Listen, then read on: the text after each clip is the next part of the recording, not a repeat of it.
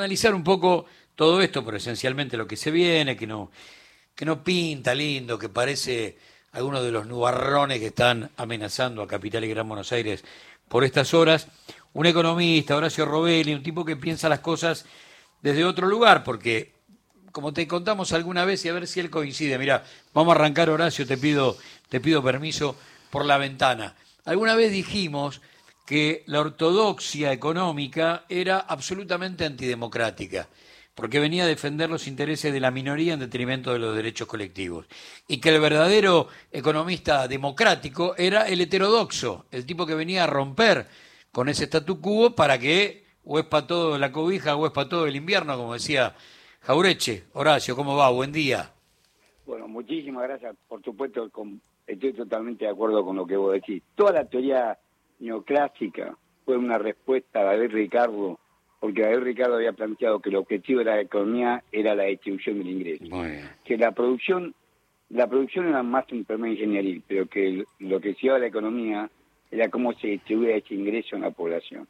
A hecho vine a responder en, 1870, en 1871, los primeros trabajos, entre ellos la escuela austríaca, que es el mentor ideológico de, de, este, ahí en ese caso era von Mises, acá lo siguió Friedrich Hayek, el discípulo de Friedrich Hayek en Argentina fue Álvaro Alchogaray, los que lo que tienen edad recuerdan de bono 9 de julio, que fue un bono con que pagó como que le pagó a, los, a los jubilados y a los trabajadores públicos sí, señor. a la mitad del sueldo en pesos y la mitad con un bono, en, en principio era 10 años, y vos ibas a comprar el almacén y el almacén te, te lo tomaba, pero con un descuento del, del 25-30%, o sea que el bono decía 100 pesos y te, consideraba 70 o unos 75 pesos. Bueno, este, este, esta estafa que se ha hecho los trabajadores tiene un, delirio mayor, que es un hombre que en Estados Unidos es un extremo de, la, de la escuela austríaca que se llama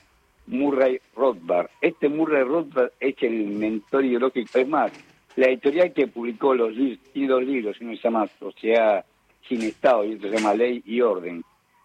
Lo, acusa a Javier Mirey de plagio por haber copiado, traducido y copiado páginas enteras de Murray Rothbard y tomarla como propia. Ahora bien, ¿qué es lo que propone este Murray Rothbard? Lo que acaba de decir vos, la ley del más fuerte, digamos.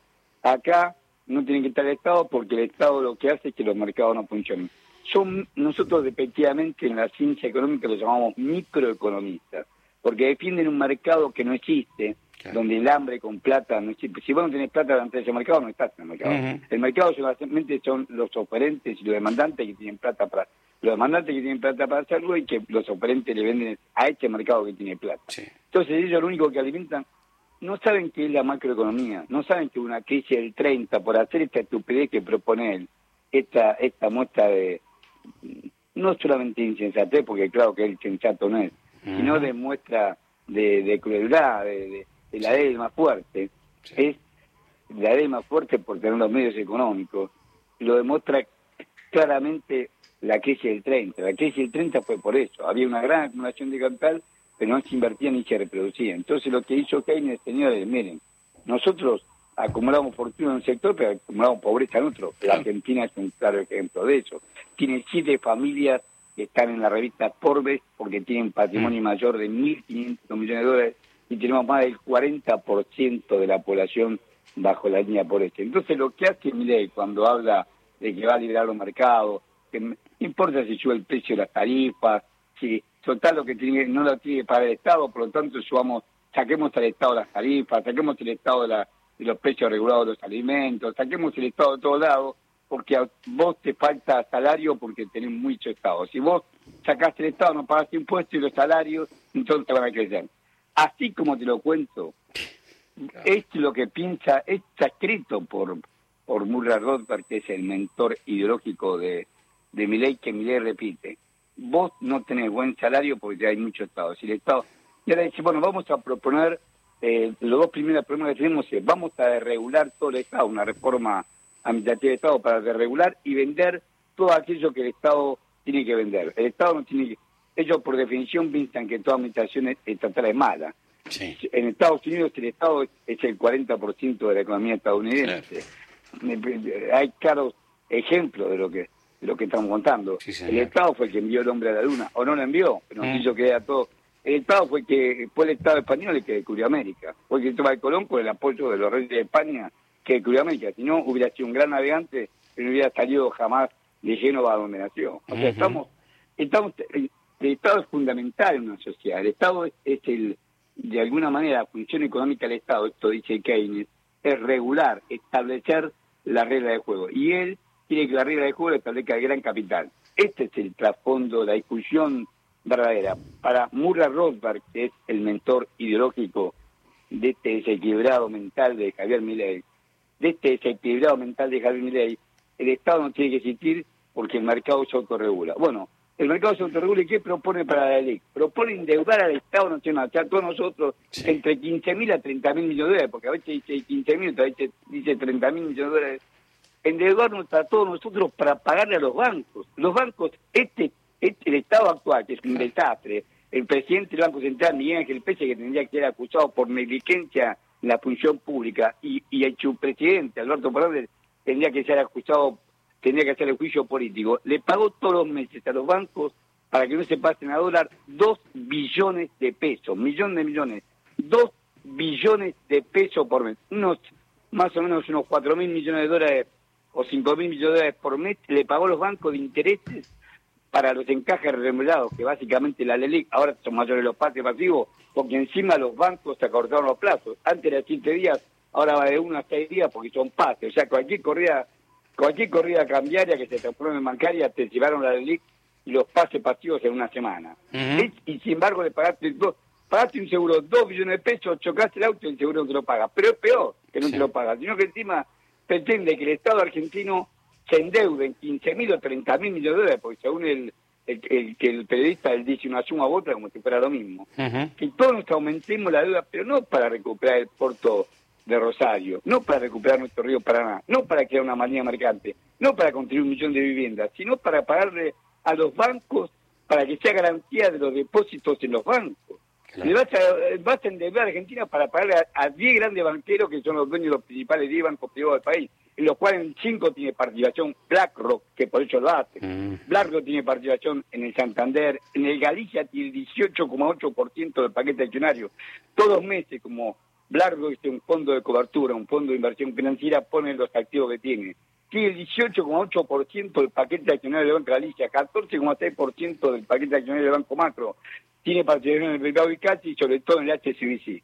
De los seis primeros bancos del país tiene participación en cinco. Por eso pretende que nosotros nos endeudemos.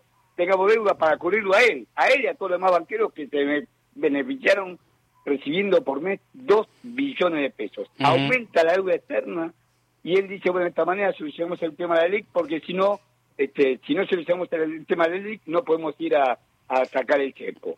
O sea, todo, no le interesa que la población tenga que pagar lo que no va a poder pagar, porque va a aumentar la tarifa, va a aumentar todo, y sí, sin embargo, le interesa resguardar con deuda pública el dinero de los bancos. Ahora, ahora Murray dice que los mercados se autorregulan, que no necesitan Estado. ¿Y por qué no, por qué no, ¿Por qué no se autorregula el mercado financiero? ¿Por qué no se autorregula el mercado financiero y lo tienen que poner el Estado? O sea, todos nosotros endeudándonos, aumentando nuestra costosa deuda externa para pagar esa fiesta. Eh, Horacio, habló Milei hace un, un ratito nomás. Me gustaría compartirlo para analizarlo. dame un segundo, a ver. Sí. De hecho, va a haber una estanflación, porque cuando vos hagas el reordenamiento fiscal, te va a impactar negativamente en la actividad económica. Por eso yo digo, la única billetera que está abierta es la del capital humano para dar contención a los caídos, pero la inflación, ¿qué es lo que pasa? Tiene que ver con lo que vos hiciste en política monetaria hace 24 meses. Y eso ya fue decidido, ya fue hecho. Es decir, la, política monetaria actúa con rezagos. Entonces, la inflación está jugada. ¿Por qué? Porque tiene que ver con lo que vos hiciste en los últimos dos años en materia de política monetaria. Te escucho, Horacio, después de haber escuchado a mi ley. Va, a justificar y justificar. Una claro. repito, la emisión monetaria, el, total de los pases activos, LELIC y Notalí que se encaje remunerado supera los 24 billones de pesos. Y el total de la emisión monetaria nos llega a 7 billones de pesos. O sea que en realidad lo que emitió plata el Banco Central, por supuesto que PESE debería ser, y todo el directorio debería ser enjuiciado por esto, por negligencia en la administración de, de, la cosa pública. Deberían ser enjuiciados, tienen que hacerle juicio, juicio por mal, por malversación de fondos públicos.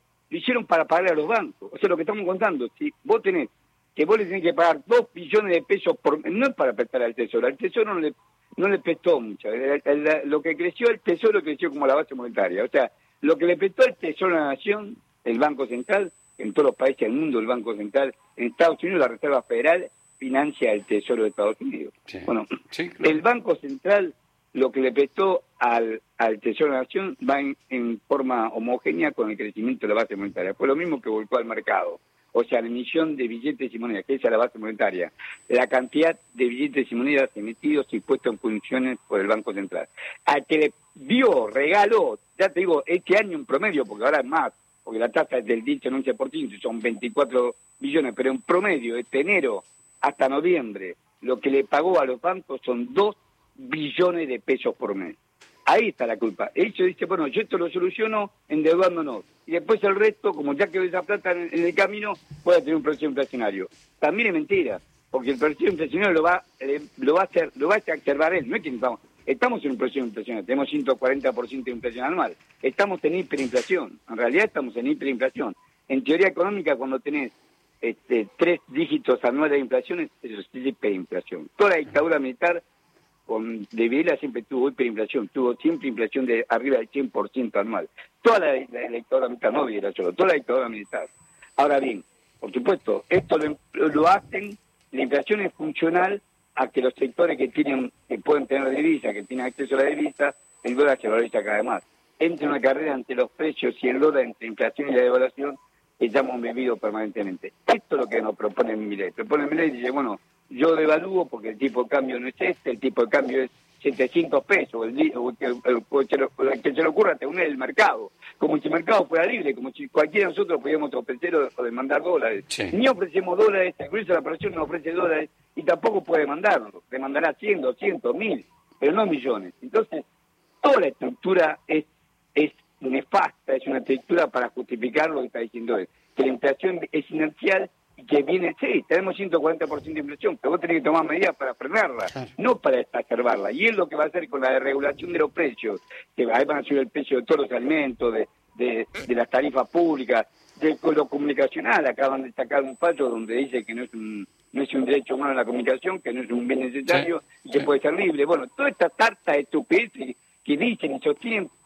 para justificar que la población va a estar cada vez más pobre y que la inflación va a ser mayor. Esta inflación significa economía parada, no vamos a crecer. Es más, vamos a tener crecimiento negativo, vamos a caer y, y, alta inflación. Por lo tanto, caen los salarios, porque él sabe que la inflación provoca una caída del salario. Y él sabe, porque el loco, se hace el loco, es un, es un desequilibrado emocional seguro, se hace más el loco todavía, pero sabe que aún, pese a todo lo que nos pasó, el 70% de la economía argentina más depende del mercado interno. Y hay que achicar el mercado interno para hacer solamente negocios hacia el exterior.